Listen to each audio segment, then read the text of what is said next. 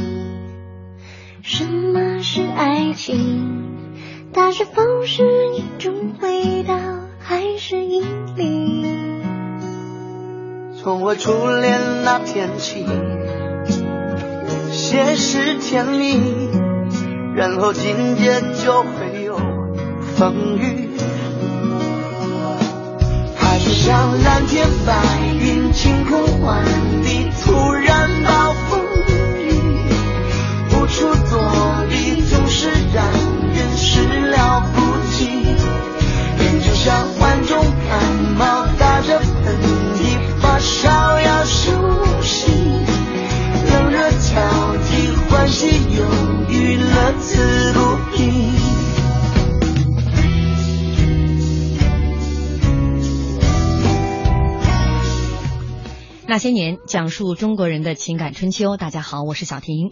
本周那些年开启假期特别节目模式，一本书带你了解一个人，五天五位嘉宾，让我们来听一听今天你会了解谁。本期嘉宾春卫将带你了解蒋碧薇。那他推荐的理由是一个活得很久的女人，在画卷中美的永恒，但是这份感情要有阅历后才能体味。他与悲鸿、与张道藩、与子女、与画，都不禁唏嘘。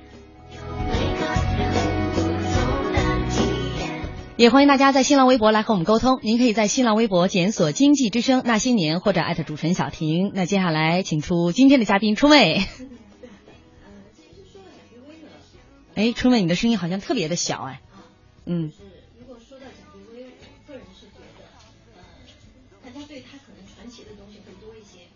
其实你到了一定年纪以后，呃，我觉得这也是我们对于民国系列的这个女性的一种理解哈。嗯，那就是她们第一敢于有自己独立的人格，然后第二的话有自己独立的一个表达，然后第三的话呢是在呃多方的一个维度当中如何去追求自己的这么一个个性的展示。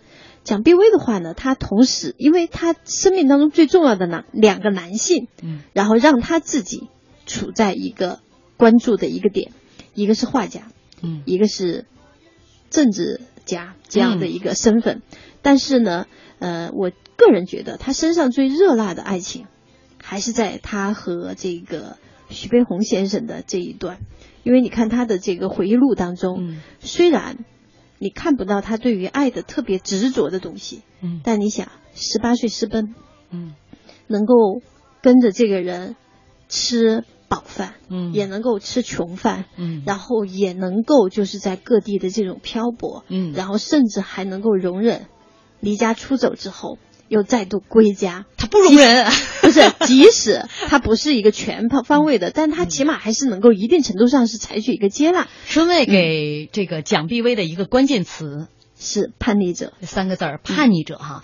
呃，今天呢将围绕这三个字叛逆者来全方面的解读一下，为什么会给他这样的一个定位叫做叛逆者？其实微博上大家。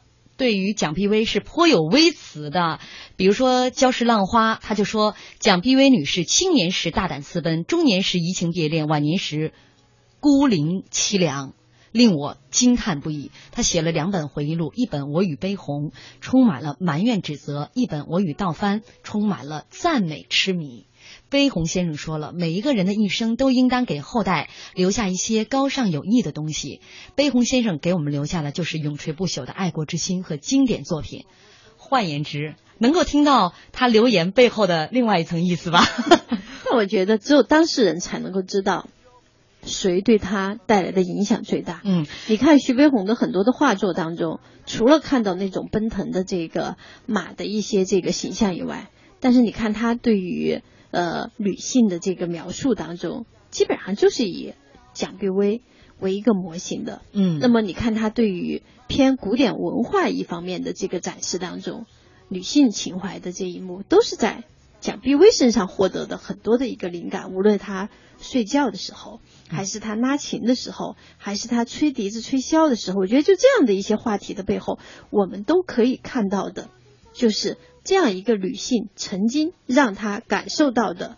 美的感觉，但是我相信大家他美的表达。但是我相信大家从这些画作当中都体会不到叛逆者 这层意味啊。我当时觉得他的这个叛逆者，首先有一点，他的成长经历当中，按我们说是一个大家闺秀的一个状态。嗯。仅仅因为未婚夫的一个就是想作弊的这样的一个这样的一个举动哈，他就会觉得就会让他感觉到蒙羞。然后，但是他可以让更多的人蒙羞。蒋碧薇也算是民国的一个奇女子啊。对，她在十三岁的时候就被定了这种娃娃亲一样嘛，定给了他们这个也是一个望族啊，扎家两个望族。嗯，他们家就算是一个名门望族了。父亲是复旦大学的教授，非常喜欢徐悲鸿，所以徐悲鸿也成了蒋家的这样的一个座上客。嗯，而且我觉得在这当中，如果他父亲没有那一句话，就是觉得如果我再有一个女儿。就好了的这样的话的话，其实对他没有这样一个暗示，因为我想一个十八岁的待字闺中的一个女孩，怎么能够有那么强烈的一个叛逆？她内心还是有所这个信念的，那就是我父亲都认为他还是不错的。嗯，所以呃，当别人对他有暗示，然后他又会觉得他未婚夫的一些他看起来当时不能忍受的这种瑕疵的话呢，就会让他的内心有所改变。但是他其实你会想。他的两段重要的感情，为什么别人老是在去撩拨他？嗯，老是给他一种没有名分的这样的一种刚开始的这种起源。嗯，咱们先从第一段撩拨开始。其实我是觉得，对于一个十八岁的少女，正是对爱情开始有憧憬，情感开始萌芽的时候，很多女孩子这时候对自己的恋爱的对象，并没有一个具象的。一个一个人物，比如说我的白马王子会是什么样？那他跟他定娃娃亲的那位渣家公子，他也只是听别人说这个公子怎么样怎么样，连考试都要作弊。但是徐悲鸿这样的一个艺术范儿的学子，却是一个实实在在在他面前出现的人。对啊，而且你看徐悲鸿打交道的人是什么？都是我们当时看到的，就是呃，属于当时拥有话语权最热闹的人。嗯，那这样的话，对他来说又会带来的，其实这种示范和影响。事实上，你看他私奔以后，然后叫了一个黄包车，然后直接就去到了客栈，然后客栈，然后徐悲鸿见了他，然后又换了另外一家客栈，随后两人不久就去到了这个轮船上，然后双方都把这个都都晕船，吐的差不多了。我就在想，那颗他的美好。可能是彻底破裂了，但是他不得不接着往前走。嗯嗯，他跟徐悲鸿其实，因为他是大家闺秀，他在跟在家里边跟徐悲鸿的接触，没有两人就是私下的这种私交了，但是都是在这个在家里边的公共的这个场合下，看到徐悲鸿的各种谈吐气质，为之倾倒。所以当徐悲鸿托人带话说你愿不愿意跟我私奔的时候，他一口就答应了。嗯，而且中间人呢。这个把他的父母请到了上海去看当时的这个越剧团的演出首场演出，所以两个人得以有时间去做准备。蒋碧薇的女儿回忆说，她的母亲当天晚上去，首先是收拾好行李，没钱呢，他们当时要逃到日本，没钱怎么办？第一次出家门去当铺，作为一个大家闺秀，什么时候去过当铺啊？第一次就跟做贼一样，从家里拿东西就像偷来的东西，站到了当铺口，把这东西递上去，脸就赶紧扭 扭到了一边，怕被别人看到，都没有问说这些东西值多少钱，嗯，别人给多少钱就多少钱，就是多少钱，拿着这些钱就跑到了徐悲鸿。在的那个客栈，两人约好的，然后这样就出行了。这件事情给蒋家带了极大的难堪，因为在那个时候，这其实毁约、毁婚约是一个特别伤风败俗的事情。所以他们家就给他做了一个假棺材。然后就把他那个就是蒋老夫人，我觉得也挺有意思。哎，这是他义父那个就出的主意，然后就是而且为了这个出殡。还往棺材里放石头，就是为了让大家觉得这不是一口空棺材。嗯，一切做的都跟真的一样。但是放到寺庙里还念了几天这个 诵经。对，然后他姐姐还以为他真的怎么样了，但是他姐夫总觉得不对。当然，感觉不对的人不仅仅是他姐夫。那我们刚刚也说了，春妹觉得在蒋碧薇的身上，关键词是叛逆者这三个字。对，首先体现在一点就是在十八岁的时候。在一个自己并不是很了解的一个艺术家，青年艺术家，那时候徐悲鸿其实还没有出名，嗯，但是我觉得没有成一个大成者吧？对，但他他当时所展现出来的东西，已经能够让人看到他的未来的这种蓬勃之势了。嗯，然后再回过头来的话呢，我们可以看就是，呃，有点儿。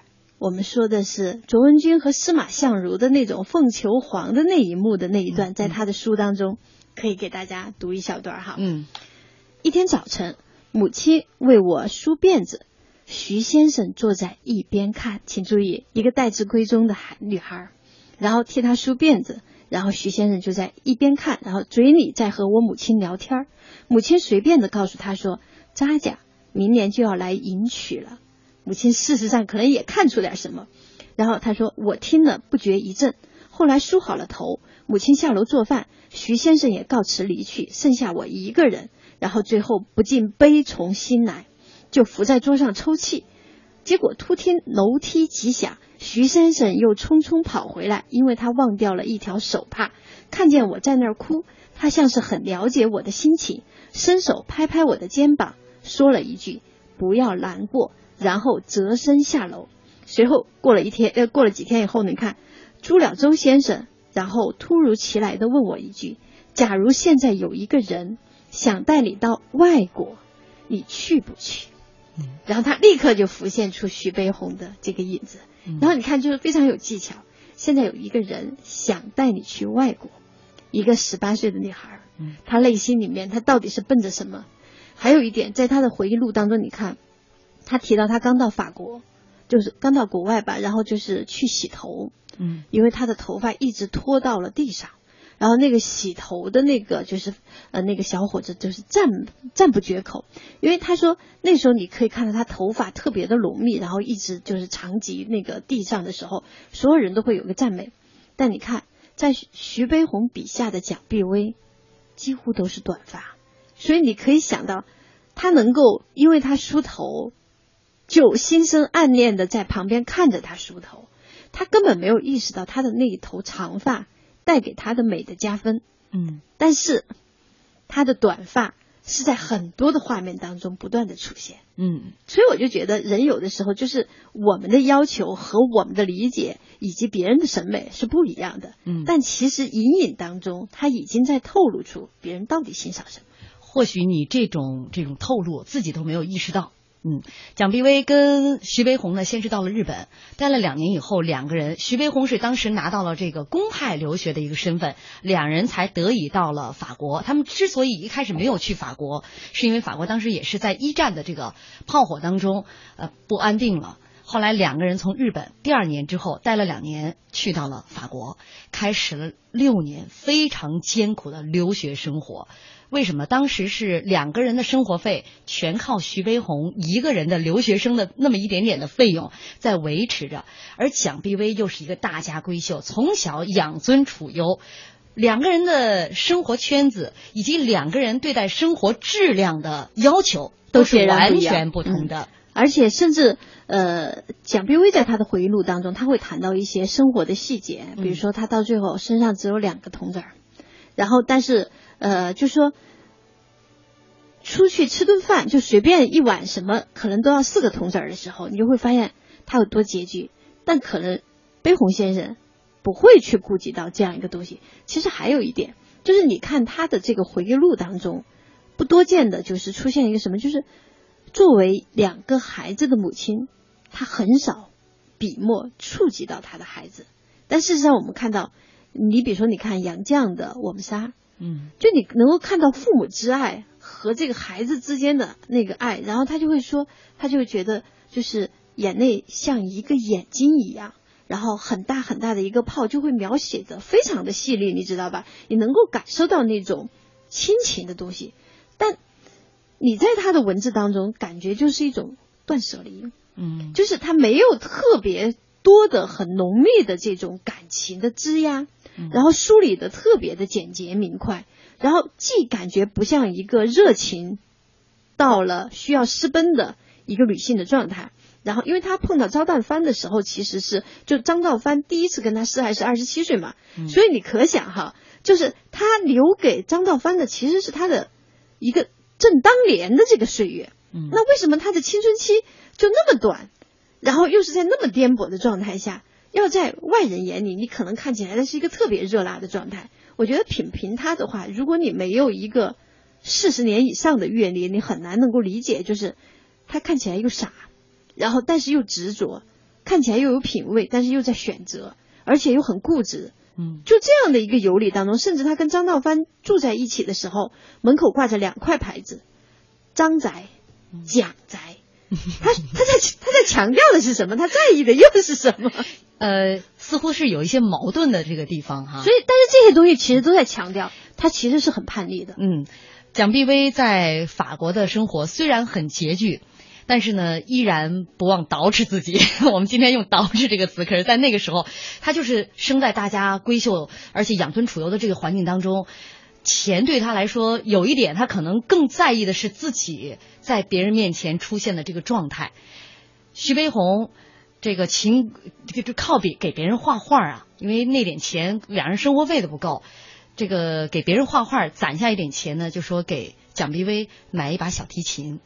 已经攒了很久的钱，终于购买一把小提琴了。结果到了琴行之后呢，蒋碧薇一眼看中琴行旁边卖大衣的，我要那个皮大衣。徐悲鸿很生气，因为这是一个艺术家和一个贵妇人之间的这样的一个落差，他当时不同意。但是蒋碧薇自有她的一番道理，他说：“我是中国人，我是一个中国女人。”我出来不能给中国女人丢脸呐，我不能穿的太寒酸，我替自己代言。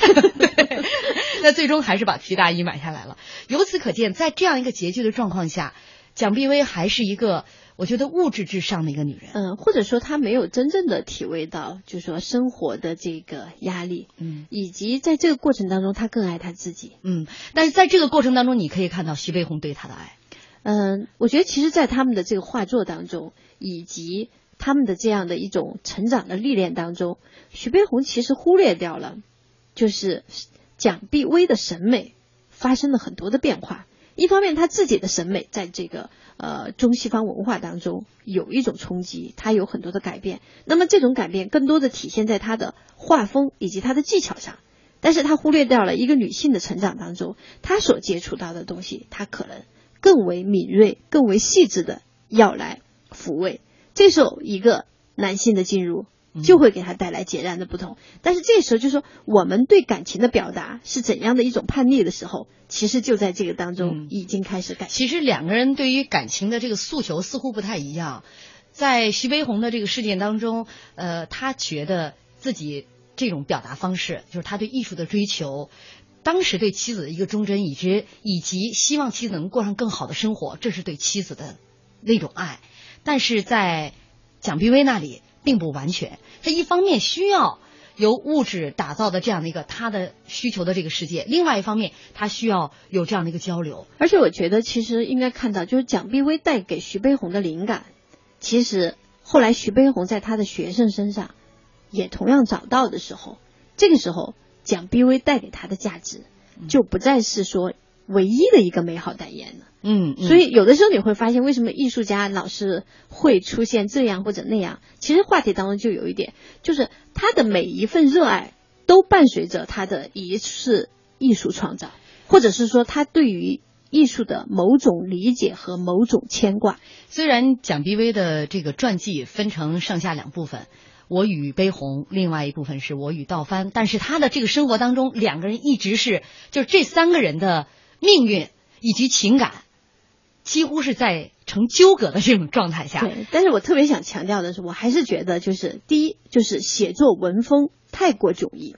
然后表达方式太过迥异，使得它分为两部。但是无论如何来看，它其实就是一部蒋碧薇的回忆录。但是呢，呃，当然书商也在刻意为之。当然，他确实也可以分开来阅读，所以才变成了两部。在他的生命当中，这两个人是一直都在这么同时存在的，就好像即便是一个人离开了，其实在他心中还占据着那样的一个位置。他们在德国的时候，一次这样的一个聚会，他认识了张道藩。张道藩其实是对蒋碧薇有些这个一见钟情的感觉，呃，他他会让很多人对他一见钟情。嗯，他说他就连把头发放下来，长发及地的时候，都会让一群就是看着金发的人，然后对他的一头黑头发，嗯，产生很多的赞美。张道藩就像蒋碧薇写了一封情书，但是呃，就像这个春卫。说的，在他身上“叛逆者”这个三个字，这时候并没有出现。蒋碧薇考虑再三，把这封信给销毁了。他还是觉得呢，已经为人父，还是应该从一而终啊。嗯，但是这封情书后来是成为很多恋爱中的这个孩子们的一种情书样板。嗯，也就是说，为什么我们现在的情书还要抄？古人啊，其实核心就是说你是不是一个真情流露，而这个真情流露是不是又不至于太过直白？嗯，张道藩被拒绝以后，并没有说从此就离开了蒋碧薇的世界，反而是在呃徐悲鸿出去作画的时候，他会更多的陪伴蒋碧薇。这个时候也让蒋碧薇感觉到了，哎，这个。徐悲鸿不在，自己的生活有多么自由，他有点沙龙女主人的感觉。而且，其实还是回到那点，爱就是陪伴。你用多少时间陪伴一个人，嗯，也就间接的意味着他对你的一个价值。嗯，这个时候，这个张道藩在拒绝，在被拒绝了以后，很快就和一位法国女子结婚了。其实，这位法国女子也非常的不幸。这是婚姻当中，有时候爱情和婚姻当中，我觉得没有胜负。但是你要去想，哎。一个中国男人选择了一个浪漫的法国女人，他到底是一种怎样的驾驭方式？所以我觉得在这个当中，你也去品味一下张道藩的选择标准，可能比徐悲鸿的标准还要复杂。嗯，因为张道藩身上最初他虽然也是学画画的，后来他从政了，在一九呃哪一年？他们是在巴黎待了六年以后。两个人夫妻两人回国，这时候徐悲鸿也算是学成归国。回到中国之后，夫妻二人就开始产生了矛盾。为什么？因为徐悲鸿回来以后过了好日子了，他一开始还没过，本来能过上好日子，他偏不过好日子，就是非要免费去给很多地方去上课呀，不拿钱的去当什么这个名誉的这个教授啊之类的，这让。这个蒋碧薇很生气，我跟你过了那么多年的苦日子，我作为这个跟你私奔的一个对象，其实，在婚姻当中，这是一个非常大的赌注，很多人在盯着他家，蒋家人也在看着。虽然他后来父母接受了他这段婚姻，但他的他依然要给父母一个交代，一个交代。嗯，呃，但是名分这个东西，你会发现始终玩弄着他的整个感情。那些年，他们很卑微。说句不好听的，你现在什么都没有了，那命也就不值钱了。那些年，他们很无畏。为了胜利，向我开炮！那些年，他们很悲凉。大少，他是不是妓女？是。你爱他吗？真的不爱，真的。我跟他划清界限，从此跟他划清界限了。那些年，他们很顽强。活下去，像牲口一样的活下去，活下去，像牲口一样的活下去。那些年，他们守望幸福。爸，咱这回还有别的幸福吗？哼，只要你好好活着，就能碰到好多好多好多的幸福。我的儿子，你就没事偷着乐吧。岁月流逝，情感永恒。那些年，中国人的情感春秋。春秋。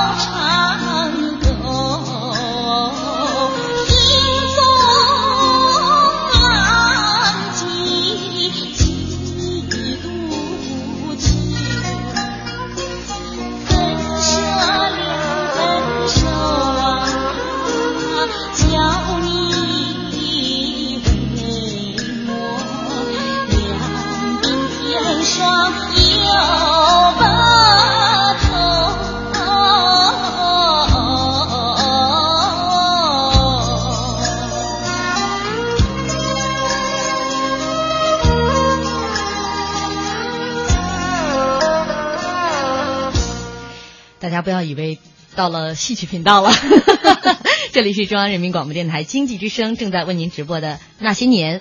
本周《那些年》，我们开启了假期特别节目模式，一本书带你了解一个人。今天嘉宾春卫将带你了解蒋碧薇。欢迎大家在新浪微博检索“经济之声那些年”或者艾特主持人小婷。有朋友熟悉哈，张普觉说了，蒋碧薇和徐悲鸿离婚的时候索要一百幅画、四十幅古画，还有一百万块钱现金。这是不是有点太过了？但是我觉得他要的并不是特别多，因为起码悲鸿先生接受了，而且他为了这幅为了这些画拼命的赶制。核心是什么？他非常意识到这个女人陪他度过了什么，他所索要的这些东西，起码是在证明一件事儿，那就是他和悲鸿先生的爱情值多少钱。嗯，这个钱他们只要当事人同意。我觉得外人怎么评判都是别人的事儿。两人同甘过，呃，同苦过啊。对呀，同苦过，而且还有是在一个早年，一个女性最好的一个岁月，嗯，然后一直孕育。而且他说，总体说来我是没有失德之处的，嗯。那么这样的一种情况下，你一定要去说他要的是不是太多了，或者是不是太少了？那悲鸿先生愿意接受这个条件啊？徐悲鸿在他最。应该算是最艰苦的生涯，都是蒋碧薇在陪着他，而且为了度过那段最艰难的岁月，蒋碧薇这样的一个大家闺秀出去打工，给人当绣女，就给人去缝制衣服，甚至自己穿的衣服都是自己缝制的。她何曾想过自己一个出身名门的这这这样的一个女性能过上这样的日子？我估计她也不敢跟父母来讲自己在法国的生活。后来就是那个曾经就是呃，她她她母亲。呃，跟他就是看呃去见他，然后就看到他坐在这个呃那比较低的这个等级的船舱，然后母女俩抱头痛哭，然后到最后周围的人看不过去了，我的儿啊，你这过的是啥日子？然后看不过去了，就把这个换了一个二等船的这个票给他，然后呢，嗯，这个徐悲鸿呢去补了一个差价，就他有钱，但是就没有买到，然后呢。就是这种更换之后，就是你会看到他的记忆，其实能够在这样的细节当中记得很细，包括他记他有一个这个金镯子，然后去典当，然后典当以后他会说那个呃镯子重量并不是很大，但是这个呃工艺怎么怎么样的美好，然后那个四瓣花又怎么怎么样，就记忆非常详细。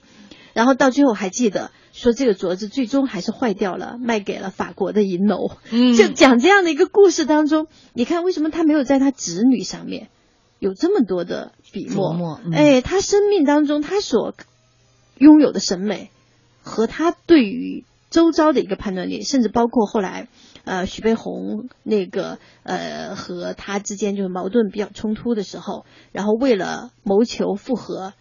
带了螃蟹回来，嗯，然后以至于周围的食客闻之有螃蟹来，纷纷来吃饭，然后来感受说，嗯，这么贵的螃蟹吃了，双方一定是复合了。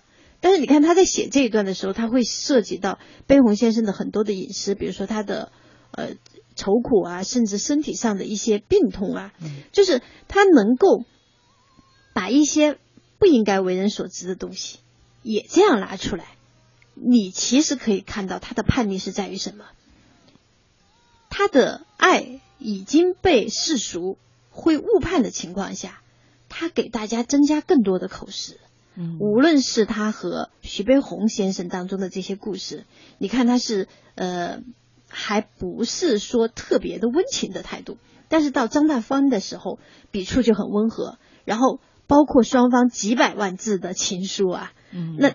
留给后人的啊，留给后人的是什么？嗯，他为什么不介意，或者是说他不在意的？他更想强调的是什么？我想他强调的是他自己的判断。嗯，要告诉后人我为什么这样的一个抉择。嗯，其实他这次离婚要的这个价钱呢，是在徐悲鸿第二次登报说，我和蒋碧薇解除同居关系。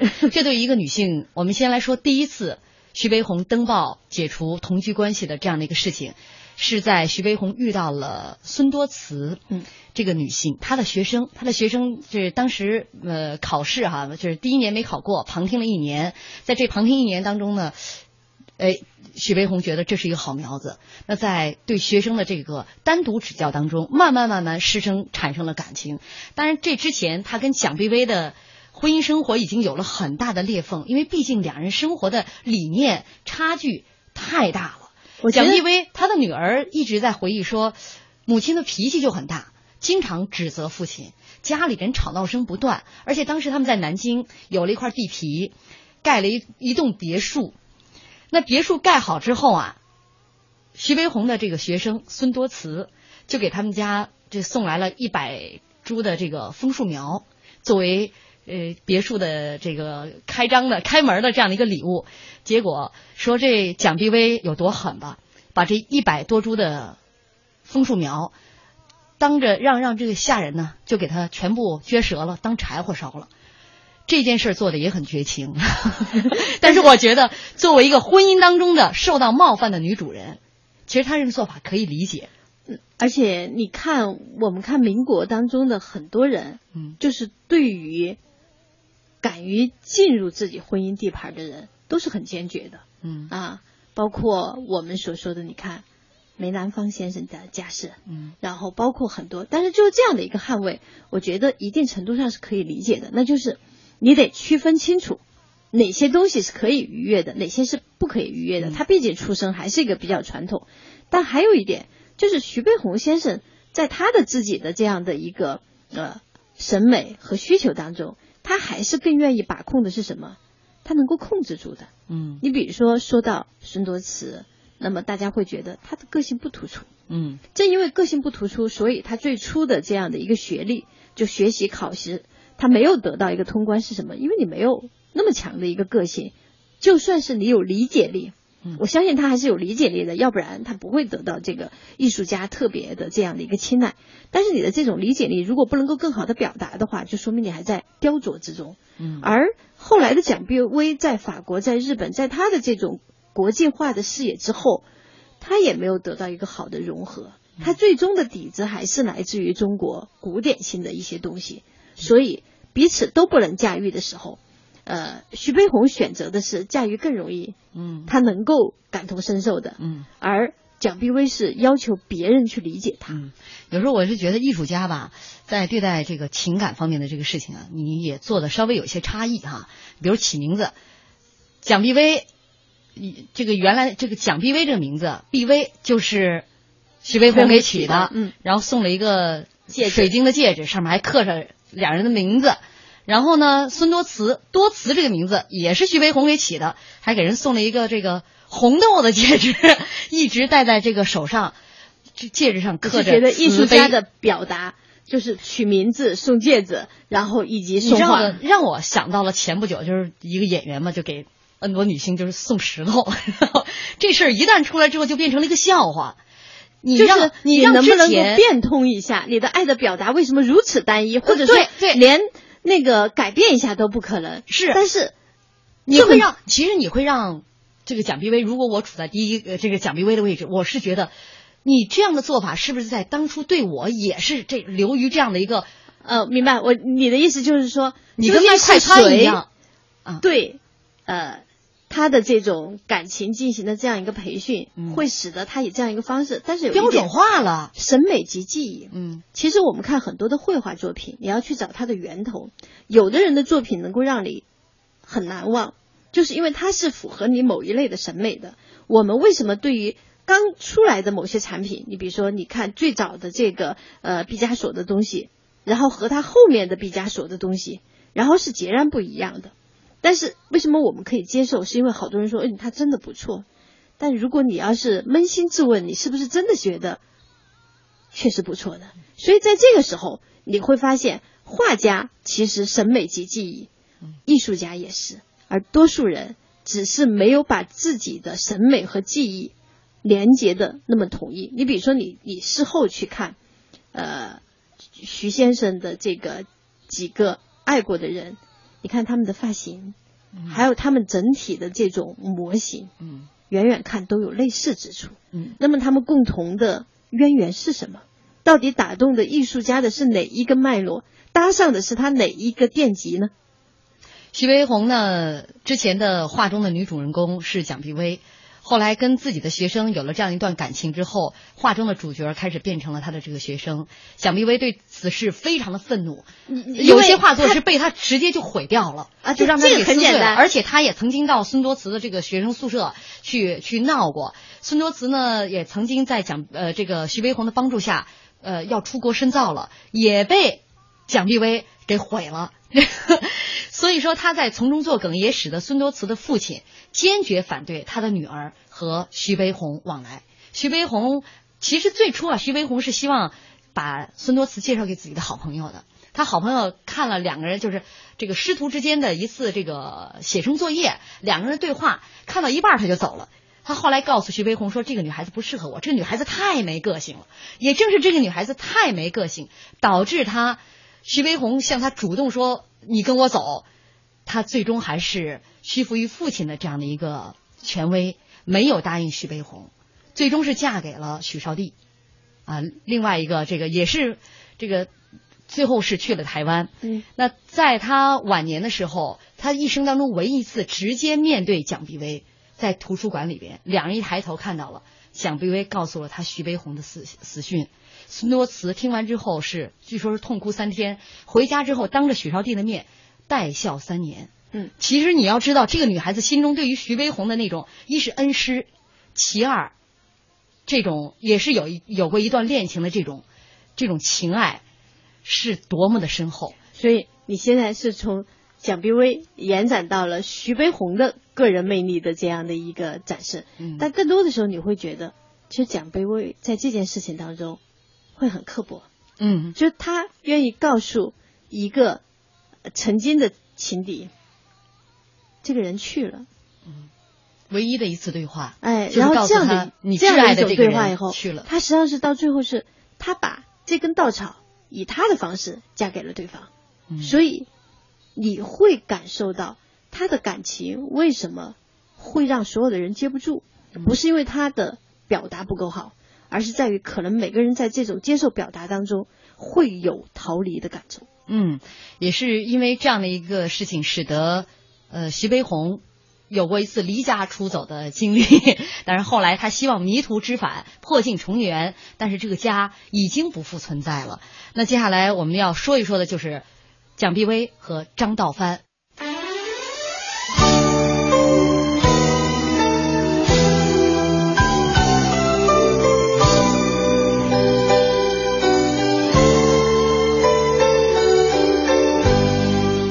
欢迎大家继续锁定中央人民广播电台经济之声《那些年》，本周《那些年》启动假日特别节目模式，一本书带你了解一个人。今天嘉宾春卫将带你了解蒋碧薇。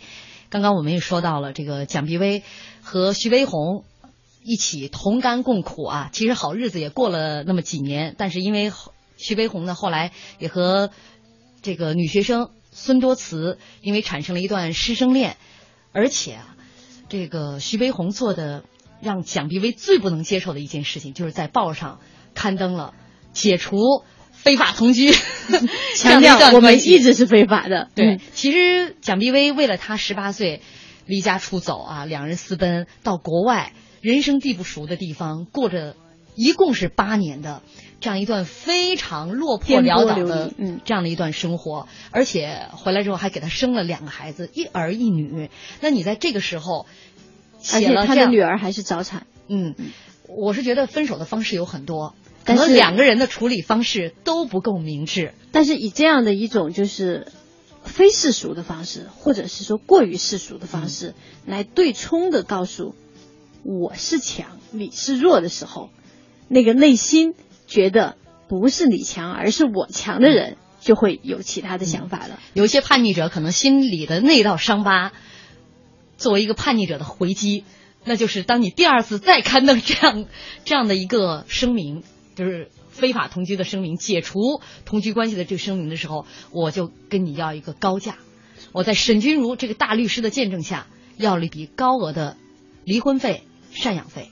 嗯，但是如果没有第一次的离家出走，第二次的离家出走不会带来如此明确的结果，嗯。相当于你预演了一遍，嗯。然后让别人有了所有的谋划，嗯。然后在第二次你再一次的这个重复的时候，之前的预言立刻成为了一个现实，嗯。所以这样的一个结果绝对不是立刻产生的，而是此前经历过以后已经在有所谋划。嗯，张道藩这这个我们要说他另外的这个自传的另外一部分就是他和张道藩，张道藩早年就跟他相识，一见倾心，写了这个热情洋溢的追求信之后被拒绝，然后他跟法国女子结婚，结果回国之后他们又再次相遇，在一九三八年，呃，日军的这个。这个敌机在轰炸，那当时他们他带着两个孩子没有地方可去，张道藩就向他伸出了橄榄枝，说你来我们家吧，我们家还有个防空洞，你可以躲躲过来。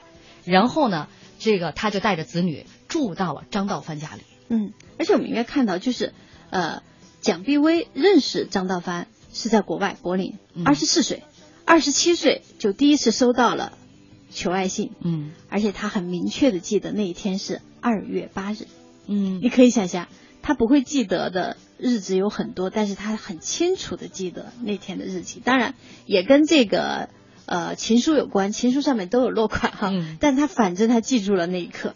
然后到他二十八岁的时候，你看张道藩呢又在贵阳被捕，然后逃出。嗯、所以你看，就他的这些经历当中，也还会让他觉得哎呀很动荡。嗯、然后在这个蒋碧薇三十五岁的时候，张道藩呢又再次。作为一些的这种筹备啊，跟这个艺术有关的东西，其实我隐隐觉得，嗯，张道藩心中是有艺术的向往，嗯，但是他的艺术的功底就到这儿了，嗯嗯，所以他内心当中可能对悲鸿先生的这个嫉妒，又会使得他希望通过另外一个女性得以婉转的实现。当然，这个可能是就是说呃其他的一种剖剖析啊，嗯，但起码蒋碧薇在跟张道。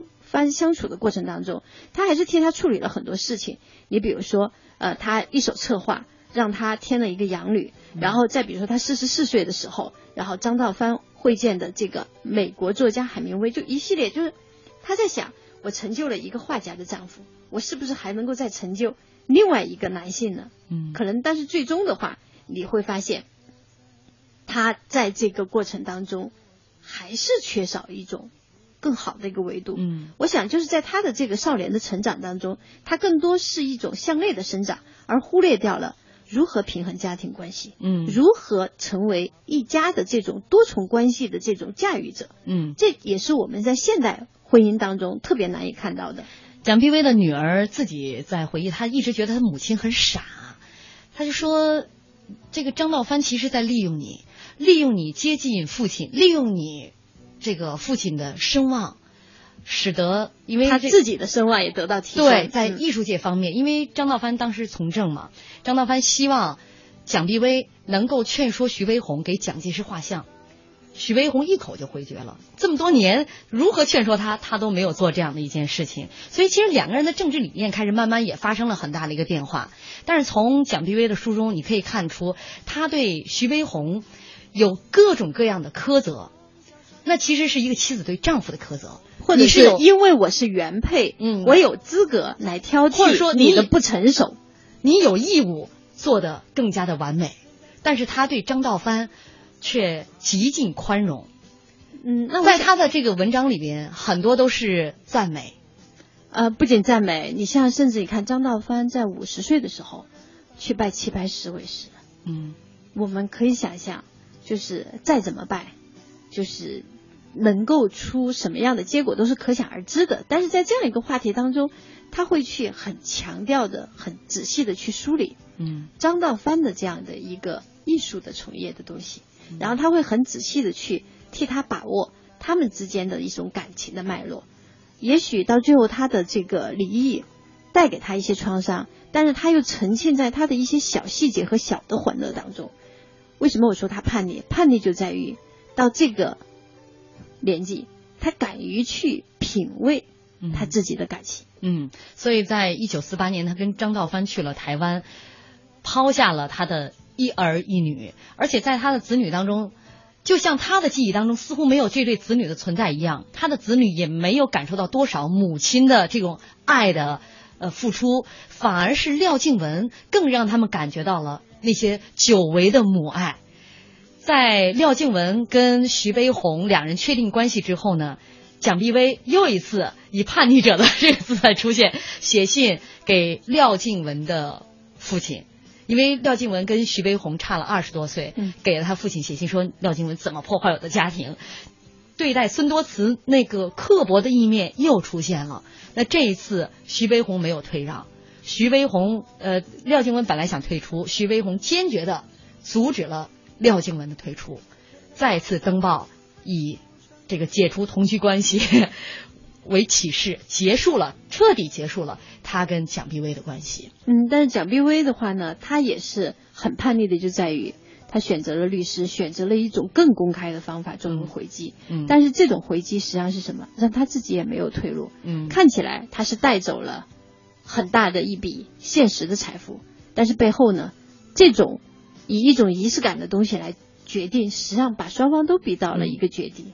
一百万的现金，一百幅的徐悲鸿的画，还有徐悲鸿收藏的四十幅古画，嗯，包括一儿一女每万两呃每个月两万块钱的赡养费。要知道，当时徐悲鸿每个月月工资还不到两万，他那一百万是要求徐悲鸿全部给他现金，所以呢，其实有点赌气。有点发狠，嗯，他更多强调的是数量。你说为什么要一百幅？嗯，然后九十九幅可不可以？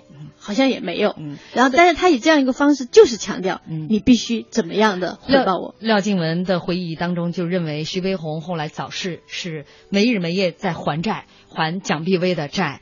其实。呃，徐悲鸿后来还给他拿钱拿画的时候，还多给了他一幅画《秦客》，嗯，非常著名的一幅画。据说呢，一直都挂在他的卧室里，反而是张道刚给他画的画放在书房里。画的位置可能就体现出来了女主人的心境。浩浩乎平常无音说，蒋碧薇遵从心的指引，敢爱敢恨的女子，如一朵玫瑰花，有人欣赏花的美丽，有人痛恨刺的无情。她是花朵，她只需兀自绽放，她只需尽情芬芳，适意时宜，一缕幽香穿过时空飘荡。非常感谢春妹，也感谢大家收听，我们明天再见。